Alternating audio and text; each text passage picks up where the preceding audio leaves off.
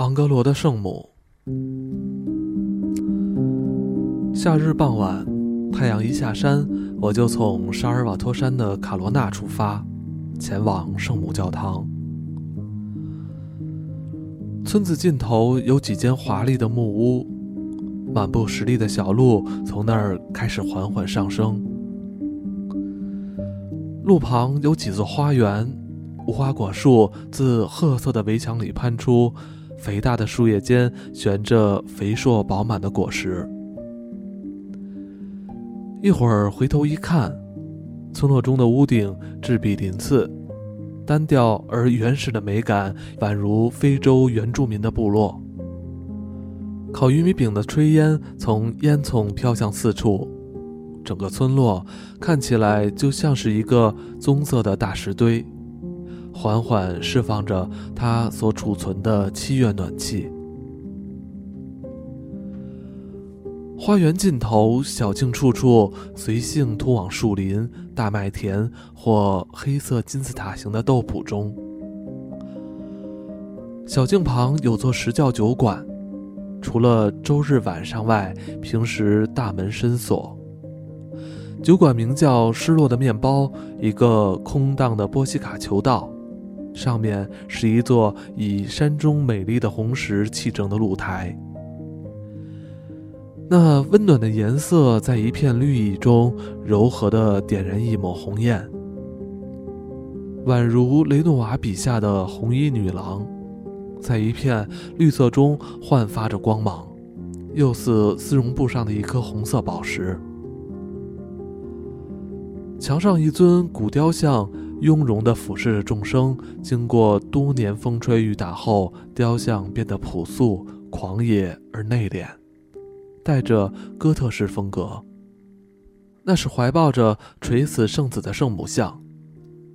再往山上走，脚下小石滚动，小径出奇寂静，没有任何路是如此的古意盎然。走在此地，仿佛走进了另一个时空、另一个世纪与另一种生活情景。在卢加诺附近，很少见到这么静谧的小径。时光在此仿佛暂停了，完全看不到任何现代的痕迹。在卢卡诺、欧瑟拿诺、卢松、格林诺及阿尔瑟纽等地，较常发现这种为人遗忘的蛮荒异域或中古世纪景象。傍晚在小径上漫步，令人神清气爽。小径并不会令人兴奋或激动，它毫无振聋发聩的作用，但却能安抚人的心绪与灵魂，令人获得安宁。在此地，我感受到虔诚、信任与纯真。小径忽窄忽宽，像孩子似的变化多端，连路旁的矮墙。小玉米田、葡萄架和豆圃也充满童趣。农田和草地消失在稀疏的树丛中，放眼望去，处处竟是森林。林中有些老栗树和饱经风霜的奇木，残株上的新芽生长茂盛。小岩石上布满染料木属植物。原有的做浆草、青草、野豌豆、小杨木等，逐渐在森林中消失，而有五月花丛、染料木属植物、千金草、绣线菊以及散布四处的小牛所取代。到处堆放着牧草，这是今年的第三次收成。已锯碎的麦子堆放在刚收割过的一小方麦田旁。如果罗马尼亚、美国、加拿大或加州的农人看到这么可怜、落伍、完全手工经营的小型农业，看到此地农人以手播种、以镰刀收成，他们想必要耻笑一番，同时更激起很大的优越感。他们有理由骄傲，但不该因而取笑这些小农。像我这样。保守、浪漫、幼稚的诗人，便爱极了这一手收割的牧草，爱极了这里未经修筑的河道以及随性种植的森林。我爱那些看似快要倾塌，但却屹立不摇的圣像十字架。我爱那些斑驳墙上画着淡色天使和圣像的森林小教堂，也爱这里的文化遗迹，这里所有的老人甚至年轻人的表情和手势。这一切是如此纯真、虔诚且内敛。就像路旁脆弱无助这时的旧东西一样，惹人真爱。我深爱这儿的一切，心中为每条公路的开辟、水泥建筑的兴建、截弯曲直的河道、铁质的电线杆等哀叹。我并非抵制进步，亦非控诉改革，然而。诸如此类的文明大举入侵此地，连这落后的小世界也不放过。文明已将这恬静的田园乐趣之根源掏空了。这个古老的世界终将落幕。不久，机器将战胜双手，金钱将战胜道德，理性经济将战胜田园之乐。没有人知道究竟谁对谁错。像我这样的古文明崇拜者将因而感伤，但不论我们的诉求是什么，无人能反对我们的意见。我们明白，无论凭借理性或感性，我们的想法与进步或浪漫、前进或落伍无关，而是与事情的表象或实际内容有关。我们明白，我们讨厌的不是铁路与汽车、金钱与理性。我们讨厌的是遗忘上帝，是心灵的浅薄。我们更明白，真正的生命、真正的真理凌驾于对立的概念之上，例如金钱与信仰、机械与心灵、理性与虔诚。我们之中有人会莞尔一笑，因为我们对利润和经营的无知。和那些企业家或眼中只有利润的人对于丰富心灵的无知不相上下。骄傲自信、志气的想要征服世界的工程师们，他们的天真并不亚于我们的浪漫、诗意的天真。他们坚信计算机，正如我们对上帝的信仰一般坚定。但当他们世界中的绝对论法则遭到爱因斯坦推翻时，他们因而感到愤怒与恐惧。大都会的文坛嘲笑我们是多愁善感的浪漫诗人，但我们不只是愚昧的狂热分子，不只是为了几座注定要倒塌的老砖墙而大声疾呼，甚而动员民众保卫乡土。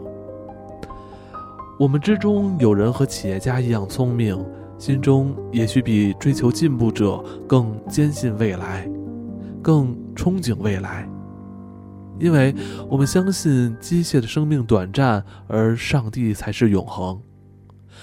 我们的一位伟大同志，欧洲最后一位真正的诗人，仍独居北方。他虽逃离尘世，但对尘世仍怀抱着信赖与丰富的挚爱。他就是克汉姆生。我离题太远了。天色渐晚，森林里露水渐浓，入口处弯曲瘦实的树干后，所有的缤纷色彩融成一片惨淡的黑。天空中仍燃烧着亮丽的余晖，石墙上则透映出宝石一般的光芒。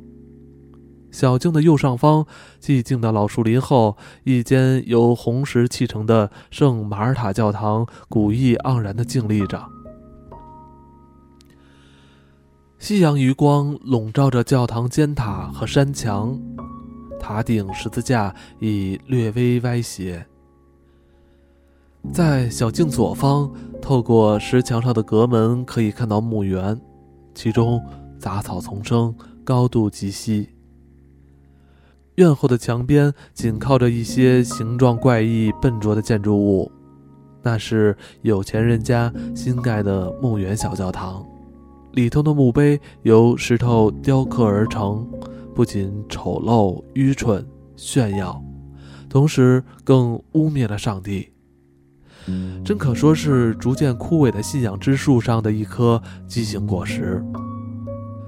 白天时，他们戕害我们的视觉；如今沉浸在神秘夜色中，任由夕阳余晖在石雕的表面与棱角上逗留玩耍。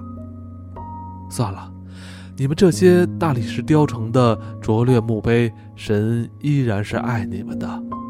即使你们唱的歌曲再愚蠢、再荒腔走板，在上帝的耳中仍是一种音乐，仍是一种幼稚的控诉，一种幼稚的请求。树林上方，风呼啸着，巨大闪亮的玉米叶摇曳着，发出芦苇摩擦似的声响。豆圃里热闹极了。所有缠绕在木条上的豆苗，看似高耸的圆锥和金字塔，在短暂的朦胧暮色中一片欣欣向荣，而且造型各不相同：十字架、勾形、问号、虚张声势的、歪斜的，像疲倦老人般无力下垂的长颈鹿、老巫婆，等等等等。多彩多姿，这些黝黑怪异、杂乱的藤蔓纠缠着，伸向彩霞满布的天空。穿过森林，漫步在满地落叶之上时，发现此处的绿林里还混杂着一些山毛榉，这是十分少见的情形，因而愈发惹人喜欢。突然，小径朝着又宽又路的山坡延伸，一直通往圣母教堂入口处。入口两侧有着壁画，斜坡上长满青草，教堂笼罩在温暖的黄红色暮霭之中。教堂及附近树林后方的天空仍然明亮，西方空中微闪的光芒刺眼。我站在斜坡上，深深吸了一口气。古老的圣母教堂沉睡在静寂的林中，独自屹立于森林密布、绵延不断的山坡上。屋景前方，靠近半圆形前庭处，留了一片空地，建造了矮墙。我站在那儿，视野无尽延伸，心情轻快、自由、飞扬，同时期待着欣喜、憧憬。在此层峦叠翠的广大山区，又可看到更浩瀚、更雄伟、更引人入胜的天空。世上的美景不胜枚举，但这里却是最美之处。脚下林木蓊郁的山坡，陡峭地冲入满布青草、夜色降临的安静小山谷。几个明亮的村庄与教堂位于近处山谷的斜坡上。暗绿色的山谷朝西南延伸，缓缓降入湖里。在暮色中，清澈如镜的湖心浮现一座圆锥形的山，周围湖光银色闪烁，那里就是卡斯拉诺。湖与圆山之后，又是重重山峦，峰峰相连。其中最远最高的是蒙大罗沙山那白雪皑皑的瓦利士峰，山峰之间是村落星罗棋布的山谷及小教堂伫立的山丘。森林与茅屋散落在和缓的山坡上，美丽的雷马、甘巴罗诺和塔马洛山脉左右相连，形成显眼的半圆形山墙，蓝、黑。灰、红等缤纷多姿的山峦与山脉连成一气，彤云则消失在更艳红、更金黄的天空中。黝黑的山谷里，盏盏温馨的灯火亮起，山谷凹处微弱的狗吠声隐约可闻。当黄昏铜霞的戏码落幕后，天色慢慢暗了下来。星星行过教堂的尖顶，在深蓝的夜空中发出寒光。此时，眼前上演的是千变万化的山色、山影与山脊，共演一场奇幻剧。从龙、巨人、鲸，盘绕的大海蛇，到翻滚的大海龟，变化多端。而最后顽强抵御黑夜，在黑暗中如同幻术般主宰一切的，则是圣母教堂苍白的正面。返家时，森林已暗，我几乎认不出那口已干涸、有兽形图案的老井。沿着小径穿过森林，转入农田时，草地上突然出现一团奇异的冷光，我吓了一跳，定睛一看，原来一轮皎洁的明月正从树梢升起，轻柔的北风将夜空擦拭得清朗无比。并在树间轻奏着音乐，浓浓的树影上，好几朵花闪着银光，摇曳其中。月光也落在墓园里，阴森的墓园教堂在随风摇摆的长草上投下长而沉重的影子。这些墓园的草不能用来喂畜生，只能以镰刀将它们割下，然后以火烧掉。石教酒馆慵懒地沉睡于村落之上，石造圣母像木然地对着明月，膝上抱着垂死的圣子。村庄渐渐浮现眼前，到处可见映着月光的墙壁和屋角。